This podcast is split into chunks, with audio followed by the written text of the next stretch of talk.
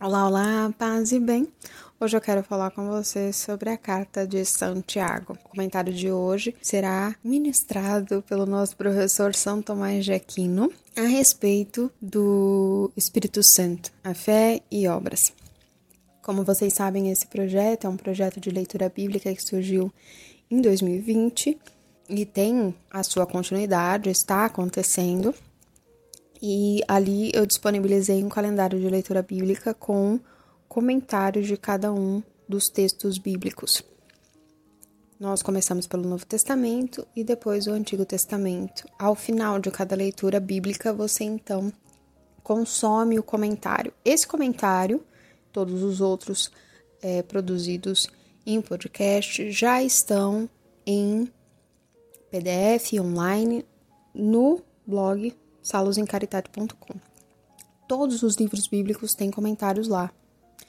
Então, se você quiser ter acesso a este mesmo conteúdo e aos outros livros não disponíveis em podcast, né, outros comentários de outros livros bíblicos não disponíveis, basta entrar no site. Você vai encontrar uma aba lá escrito Leitura Bíblica e ali você baixa gratuitamente os comentários. A intenção é fazer com que vocês sejam instigados a ler a Bíblia de uma forma católica, ou seja, buscando os comentários dos doutores da igreja, de santos ou pessoas ilustres, para dar embasamento a, esses, a essa leitura. É muito importante que vocês entendam que eu não estou aqui a fazer um estudo bíblico necessariamente. Esses são materiais de conhecimento básico. Também é de conhecimento básico que é o doutor da igreja. Vou falar isso exaustivamente. Um doutor da igreja é aquele que tem conhecimento teológico e vida de santidade comprovada e analisada pela igreja, e por isso ele recebe o título de doutor. Nós temos 33 doutores somente na igreja. É quando todos os textos é, da pessoa ilustre, dos membros da igreja, né, é, é avaliado e aquilo é isento de erro. E a igreja abraça aquela doutrina que aquele santo ensinou como sua. Dentre os doutores, existe o doutor dos doutores, que é São Tomás de Aquino, nosso professor hoje, porque ele teve luzes maiores. Um doutor, ele tem um saber extraordinário no que se refere à fé. Então, ele ganha luzes em relação às coisas da fé e aos textos bíblicos é, dadas pelo próprio Espírito Santo que extrapolam tudo o que até então tinha sido produzido. Então ele se difere de um santo, por exemplo, tá? É, e o santo se difere de um membro ilustre mesmo, que bom. Então um padre bom é menor do que um santo, que é menor que um doutor, tá bem? Existe a diferença entre doutor e padre da igreja. O doutor é aquele que tem santidade, saber teológico é comprovado, e o padre da igreja é aquele que defendeu as verdades da fé, a Santíssima Trindade, a encarnação do Verbo, nos primeiros séculos da igreja. Não necessariamente precisa ter um saber teológico extraordinário. Ele precisa estar ali entre o século VII, aqui no Ocidente, e século VIII, no Oriente, dentro desse tempo, né, dos primeiros sete e oito séculos da igreja primitiva. Um padre da igreja pode ser também um doutor da igreja, como acontece com Santo Atanásio, São João Crisóstomo e outros santos já citados no podcast anterior. Então, já sabendo que você sabe disso, comecemos então a falar a respeito do nosso é, escritor, né? O escritor da carta de Santiago, o próprio Santiago, conhecido como Santiago o Justo. Ele foi morto em 62 depois de Cristo ele também é conhecido como Santiago de Jerusalém, Tiago Adelfo ou ainda Tiago, irmão do Senhor, que foi o citado por São Paulo na carta aos Gálatas. Foi uma importante figura nos primeiros anos do cristianismo. A Enciclopédia Católica, que é um livro muito antigo, conclui que, baseado no relato de Egésipo, Tiago Justo é o mesmo que o apóstolo conhecido por Tiago Menor, irmão do apóstolo Judas, não Iscariotes. E em linha com a maior parte dos intérpretes católicos é também Tiago, filho de Alfeu, e o Tiago, filho de Maria de Cleófas, que é a irmã de Maria a mãe do Senhor, aí nossa mãe também, segundo boa parte dos exegetas. Eu sei que essa parte da linha da família do Senhor e tal é muito confusa para alguns, mas no frigir dos ovos, Santiago da carta é o primo do Senhor. Por isso que muitas vezes ele é chamado de irmão do Senhor. Porque nós sabemos que no Oriente, não só na região ali dos hebreus, né, mas entre uh, os asiáticos de uma forma geral, né, mas também entre os asiáticos de uma forma geral, você encontra o uso da, do termo irmão ou irmã, irmão maior, irmão menor, muito usado, inclusive para pessoas que são fora da sua família. Entre os judeus é mais comum entre pessoas da mesma família, então você pode chamar o sobrinho de irmão. Tanto que nas, no, no próprio Antigo Testamento você vê que às vezes Abraão chama Ló de irmão, mas Ló era sobrinho de Abraão. Então é ali família próxima, entende? Mas se você olhar a cultura da Ásia no geral, vai perceber que eles chamam o irmão maior de irmão menor.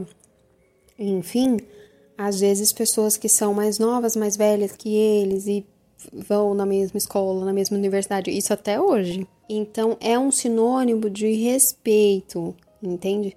Então é importante a gente notar isso quando está lendo algumas coisas nas Sagradas Escrituras, né? Alguns hábitos culturais. O ponto importante é que ele não deve ser confundido com o também apóstolo conhecido como Tiago Maior. O Tiago Maior era irmão de São João Evangelista. Então, são dois Tiagos. E o Tiago Maior não tem escrito. Não tem nada em relação a ele. Porque ele foi martirizado muito cedo, assim, nos, nos primeiros anos depois da, da morte do Senhor. Eu falei sobre isso quando falei sobre a morte dos apóstolos num vídeo sobre a história da igreja, né? E eu acho importante vocês diferenciarem essas pessoas. Existem outras interpretações a respeito de quem é esse Tiago. Tem vertentes protestantes que dizem que todos os Tiagos são cada um Tiago, nenhum é o mesmo Tiago. Mas o que eu escolhi aqui é a interpretação mais tradicional e a que está presente na maior parte dos escritos desde os historiadores mais antigos da igreja. Tá bem? Após a paixão do Senhor, São Jerônimo, que é confessor e doutor da igreja, ele viveu em 347 a 420 depois de Cristo, ou seja, no século 3 e início do século 4. Ele escreveu que os apóstolos selecionaram Santiago como bispo de Jerusalém. E aí você vai entender o porquê que aconteceu o Paranauê na carta aos Gálatas, né? citado é, por São João Crisóstomo quando ele fez o, o comentário da carta aos Gálatas. Ao descrever seu modo de vida ascético em Homens Ilustres, cita o relato de Egésipo, que é um cronista dos católico do século I, sobre Santiago, a partir do quinto livro da obra Comentários. Hoje essa obra está perdida, mas esse trecho foi conservado. Nesse livro, Homens Ilustres, ele escreve o seguinte: Após os apóstolos, Tiago, irmão do Senhor, chamado Justo, foi feito líder da igreja de Jerusalém. Muitos de fato são chamados de Tiago. Este era sagrado desde o útero de sua mãe. Ele não bebia vinho ou bebia álcool, não comia carne e nunca se barbeava ou se ungia com cremes ou se banhava. Ele apenas teve o privilégio de entrar no Santo dos Santos pois ele de fato não vestia roupas de algodão, apenas de linho, e entrou sozinho no templo e orou tanto por seu povo que seus joelhos têm a fama de terem adquirido a aspereza dos de um camelo. Então isso está nos Homens Ilustres de São Jerônimo, citando Egésipo. Aqui acho que vale uma grande observação. Era ilegal para qualquer pessoa, exceto o sumo sacerdote, dos judeus entrar no Santo dos Santos. Era ilegal, não podia. Você já deve ter conhecimento disso. Mesmo assim, é uma vez por ano, no Yom Kippur, o Yom Kippur é o dia do perdão dos judeus, uma das datas mais importantes no judaísmo. A citação feita por São João Crisóstomo indica que São Tiago era considerado um sumo sacerdote porque ele entrava no, no Santo dos Santos. Já na obra Reconhecimento, escrita pelo Papa Clemente do século I, também sugere a mesma coisa. Agora sobre o martírio de Santiago, o menor. De acordo com Egésipo, Os escribas e os fariseus foram até Santiago em busca de ajuda para limitar as crenças cristãs. O relato diz assim: olha só que interessante. Eles vieram, portanto, em grupo até Santiago e disseram: Nós te suplicamos, contenha o povo, pois eles se desviaram em suas opiniões sobre Jesus, como se ele fosse o Cristo.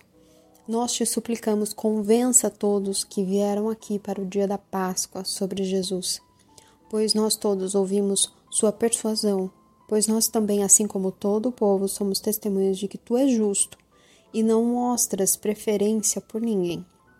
Convence, portanto, o povo e não entreter opiniões errôneas sobre Jesus, pois todo o povo e nós também ouvimos a sua persuasão.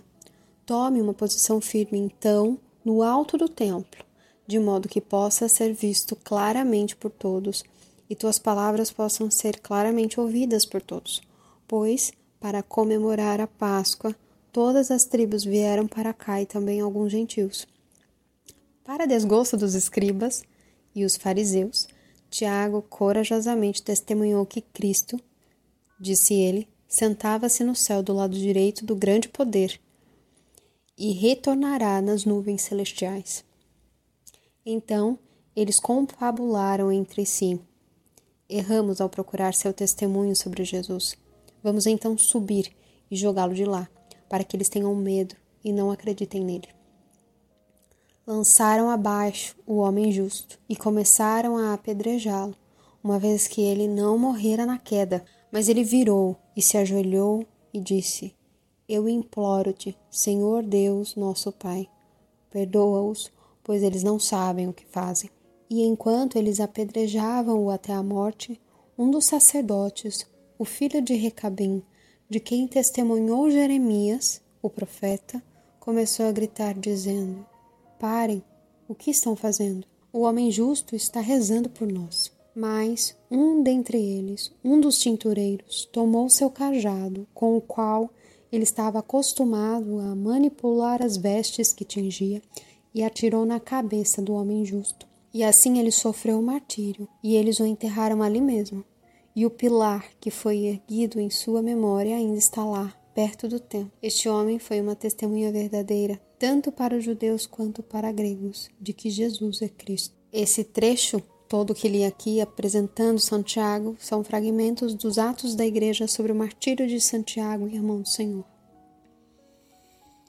É muito interessante nós notarmos o quanto Santiago era influente e que nos primeiros séculos da Igreja, pelo menos ali na região de Jerusalém, entre os judeus, é importante lembrarmos disso, existia uma tentativa dos cristãos de. Eles ainda mantinham os costumes judeus, todos. E não era por malícia ou porque eles eram agarrados à lei, não, eles acreditavam que, e de fato São Paulo fala sobre isso muitas vezes na carta aos Romanos, a vinda do Senhor foi primeiro para os judeus, depois para os gentios. Então eles acreditavam realmente que a sua presença ali iria gerar a conversão dos seus irmãos. E por isso é, o comentário que vimos antes na carta aos Gálatas toma um tom muito importante. Acho importante também é, colocarmos aqui o que, que é um confessor. Nós fizemos a diferenciação entre o que é um doutor da igreja, o que é um padre da igreja, o que é um padre do deserto, e agora falta o que é um confessor. Isso tudo fizemos no podcast sobre a Carta aos Gálatas. Confessor ou confessor da, da fé é um título masculino concedido pela Igreja Católica e tem também na Igreja Ortodoxa a santos e beatos que não foram martirizados. É, historicamente, o título de confessor foi concedido a todos aqueles que sofreram perseguição e tortura pela fé, mas não ao ponto do martírio. Então, nos primeiros séculos da igreja, existem muitos é, nomes que vêm o confessor ou confessor. Por conta disso, eles é, lutaram pela fé, foram perseguidos, até torturados, mas não foram martirizados muitas vezes é usado para definir qualquer santo, bem como aqueles que tenham sido declarados abençoados, que não podem ser categorizados como mártires, apóstolo, evangelista ou virgem. Então, daí a igreja coloca como confessor. Como o cristianismo emergiu como uma religião dominante na Europa após né, o quinto século, as perseguições elas foram se tornando mais raras, né? E o título foi dado a homens santos que viveram uma vida sagrada, mas sofreram algum tipo de atentado, não propriamente por serem cristãos. É como São Luís de Montfort, por exemplo. Ele sobreviveu a um envenenamento que outros sacerdotes, por inveja, fizeram, por conta das pregações que ele fazia. Talvez o exemplo mais conhecido de confessor seja o rei inglês São Eduardo, que ele é conhecido como São Eduardo ou Confessor. Ele foi o último rei saxão da Inglaterra, e isso foi. Talvez a gente já não está nos primeiros séculos da igreja, não é mais um período de. de é em 1042 a 1066. Ele era filho de Eteuredo II e de Emma da Normandia. Foi canonizado pelo Papa Alexandre III em 1161. Veja bem, né? É um rei confessor. É possível que, então, os confessores tenham outros títulos, como, por exemplo, é, Papa e confessor, confessor e doutor da igreja. Pode acontecer, tá bem? Mas cada título significa alguma coisa. Por isso que é tão importante saber os seus significados, porque você já intui mais ou menos o que foi que aconteceu com aquele santo, só pelo título que a igreja lhe deu. Agora vamos falar sobre o doutor dos doutores, já que já falamos o que é um doutor, Santo Tomás de Aquino. São Tomás de Aquino foi uma pessoa extraordinária. Por isso que ele tem o título de doutor dos doutores. Conta-se que ele, quando criança, com cinco anos, ao ouvir os monges cantando louvores a Deus, cheio de admiração, perguntou: Quem é Deus? A vida de santidade de São Tomás foi caracterizada pelo esforço em responder inspiradamente para si, para os gentios e a todos sobre os mistérios de Deus. Ele nasceu em 1225 numa família nobre, a qual lhe proporcionou ótima formação. Chesterton tem uma biografia sobre ele. Eu resenhei essa biografia, acho que tem até um, um tem uma postagem no Instagram, diz que ele tinha é, sangue azul, né? E ele tinha mesmo, ele era nobre mesmo. Quando ele fala que era nobre, não é que é só que ele era rico. Ele era é, europeu até a medula, como diz Chesterton. Então, para ele, e eu acho tão engraçado essa parte da biografia, ele diz que para Santo Tomás, as brigas entre os impérios era uma grande briga de família. Porque o rei, sei lá qual lugar era primo dele. De nos, todo mundo era meio primo dele. Então era sempre uma briga de família. Era nobre nesta em níveis. Então ele teve uma ótima formação, porém, visando a honra e a riqueza do inteligente jovem, e não a ordem dominicana, que pobre mendicante atraiu o coração de Aquino. A família dele é, ele teve então uma ótima formação, mas a família dele queria que ele fosse um, uma abade numa grande ordem e ele queria entrar na ordem dominicana, que era uma ordem mendicante. Dedicada aos estudos, sim, mas era mendicante. A família se opôs muito, até sequestraram ele, dois irmãos dele sequestraram ele, colocaram ele dentro de uma de uma torre, jogaram uma mulher lá para ver se ele era tentado. E essa foi uma das únicas vezes que Santo Tomás ficou bravo. Santo Tomás era muito calmo, gente. Tanto que ele era chamado de é, boi mudo quando ele entrou nos estudos de teologia, porque ele quase não falava. Todo mundo achava que ele era meio tonto. Vai vendo? Santo Tomás, todo mundo achava que ele era meio bobo, assim, por isso que eu vivo falando. Né? Tomar cuidado aí com as, essas questões de ficar achando que a pessoa não vai entender, às vezes a pessoa é mais inteligente do que vocês imaginam. Mas enfim, ele ele ficou muito bravo, ele pegou um tição da fogueira e começou a brandir como se fosse uma espada para afastar a mulher, mas ela, ele não machucou ela não. Ela saiu correndo de medo, lógico. Ele trancou a porta. Olha que, que coisa, né? Ele não fugiu, ele podia ter saído da, daquele lugar, né? Porque a porta estava aberta. Mas ele não fugiu, ele simplesmente ele se fechou lá mesmo. e colocou um sinal da cruz na porta. Aí os irmãos falaram: ah, tem jeito não, deixa ele ir. Aí os irmãos falaram: tem jeito não, deixa ele ir. E ele foi. Mas é, é muito interessante as reações de Santo Tomás em relação às coisas. É, é tão interessante. O próprio Santo Tomás é tão interessante quanto a doutrina dele. Porque ele tinha umas reações muito particulares. E depois ele acabou entrando na ordem dominicana mesmo é, se tornando um simples frade. E ele tinha uma inteligência extraordinária, a ponto de ditar três textos diferentes, três comentários e, e diferentes para três secretários diferentes. Tem até uma história que diz que ele, ele chegava, ele pensava tanto nas questões dos mistérios da fé que ele falava as coisas enquanto estava dormindo. Ele, ele, explicava enquanto estava dormindo. E aí alguém ia lá e ficava escrevendo. E depois. Por isso que ele produziu tanto com tão pouca idade. Ele foi então nomeado pregador oficial, professor e consultor da ordem dominicana. São Tomás escreveu, dentre tantas obras, a Suma Teológica e a Suma contra os Gentios. Ele é chamado Doutor Angélico, Doutor dos Doutores. Faleceu em 1274, deixando para a Igreja o testemunho e praticamente uma síntese do pensamento católico. É, eu falo bastante sobre isso, e Chesterton também fala nessa biografia, então se você tiver a oportunidade de encontrá-la e lê-la, é, acho muito importante. Ele fez o uso do pensamento de Aristóteles, enquanto Santo Agostinho tinha feito uso do pensamento de Platão. E a diferença é que Aristóteles ele tinha essa questão da, do uso do sensível. Então, você poderia usar os sentidos para é, e, elevá-los. Basicamente era isso, né? Segundo a leitura de São Tomás de Aristóteles. Platão é, e Santo Agostinho já tem essa questão mais da, da elevação da alma e não tanto dos sentidos. Então Chesterton ele acaba falando que São Tomás nos livrou de sermos espiritualistas, dessa coisa da, de buscar a transcendência, mas esquecer também das coisas é, que os sentidos podem acolher, né? e abraçar de certa forma a realidade. Por isso que ele fala que para São Tomás a pedra era uma pedra, o ovo era um ovo. Era uma filosofia simples. São Tomás, embora as pessoas é, tenham medo muitas vezes, né, e até preconceitos, é uma filosofia simples. É uma filosofia em que você é, não distorce a realidade né? Bom, vamos para os comentários, porque se eu for ficar falando de São Tomás, vou ficar aqui para sempre.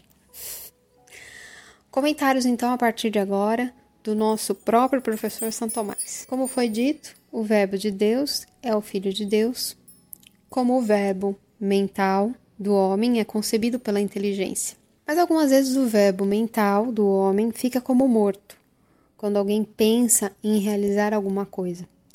Mas a vontade de executá-la não se manifesta. Assim, também quando alguém crê e não faz as obras, a sua fé pode ser chamada de morte, conforme se lê na carta de Santiago. Como o corpo sem alma é morto, a fé sem obras é morta. Santiago capítulo 2, versículo 26. A carta aos Hebreus afirma que o verbo de Deus é vivo. Lendo-se nela, é viva a palavra de Deus. Hebreus capítulo 4, versículo 12. Por essa razão é necessário que haja em Deus vontade e amor. Escreve Santo Agostinho no seu livro De Trinitate. O verbo sobre o qual pretendemos dar uma noção é um conhecimento com amor. Como o Verbo de Deus é o Filho de Deus, assim também o amor de Deus é o Espírito Santo. Por isso, quando o homem ama a Deus, possui o Espírito Santo.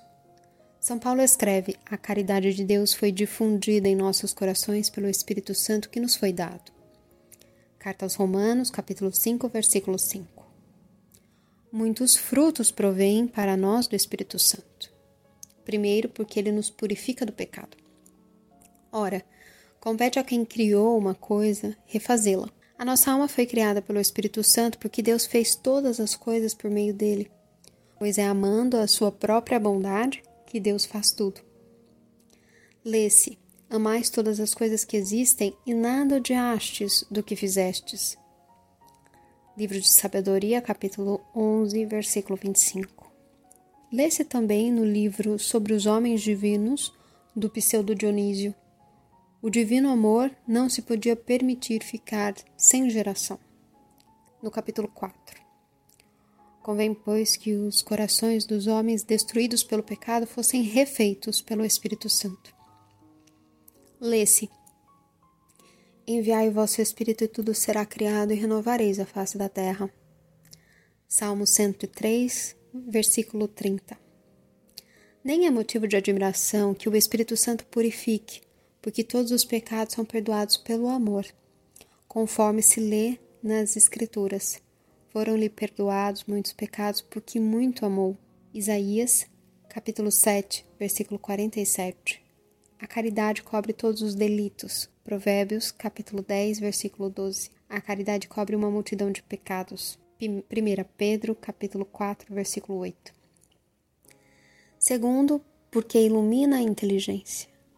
Já que tudo que sabemos, o sabemos pelo Espírito Santo, confirmaram-no os seguintes textos da Escritura: O Paráclito, o Espírito Santo, que o Pai enviará em meu nome, ensinar-vos-á todas as coisas, sugerir-vos-á tudo o que vos disse.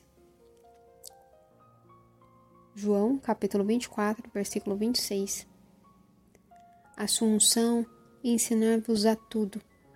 1 João, capítulo 2, versículo 27. Terceiro, porque o Espírito Santo nos ensina a observar os mandamentos e até de certo modo nolo obriga. Ninguém pode seguir os mandamentos de Deus se não amar a Deus, pois, se alguém me amar, observará os meus mandamentos. João, capítulo 24, versículo 23.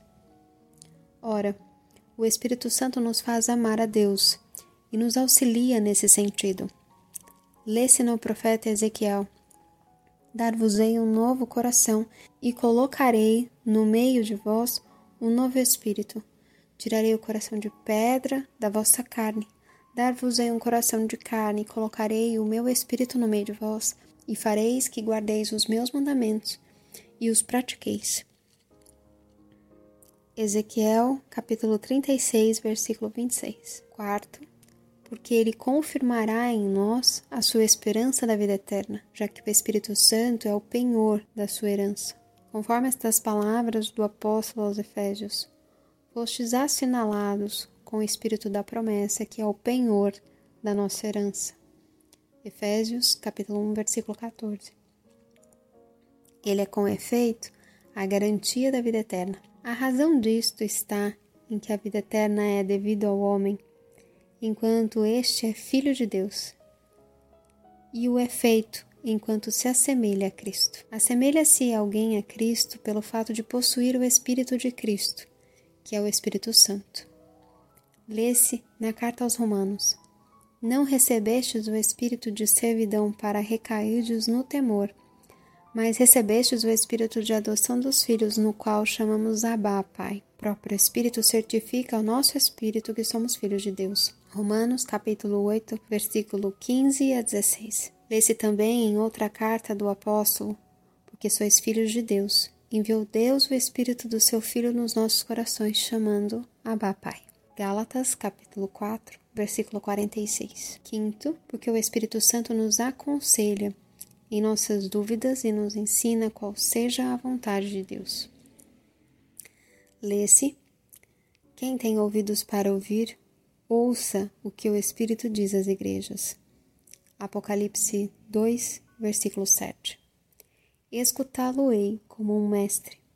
Isaías, capítulo 50, versículo 4. Esse trecho foi retirado da Suma Teológica, na parte em que São Tomás explica a doutrina contida na frase do nosso credo: creio no Espírito Santo. Muito bem, paz e bem, até a próxima. Tchau, tchau.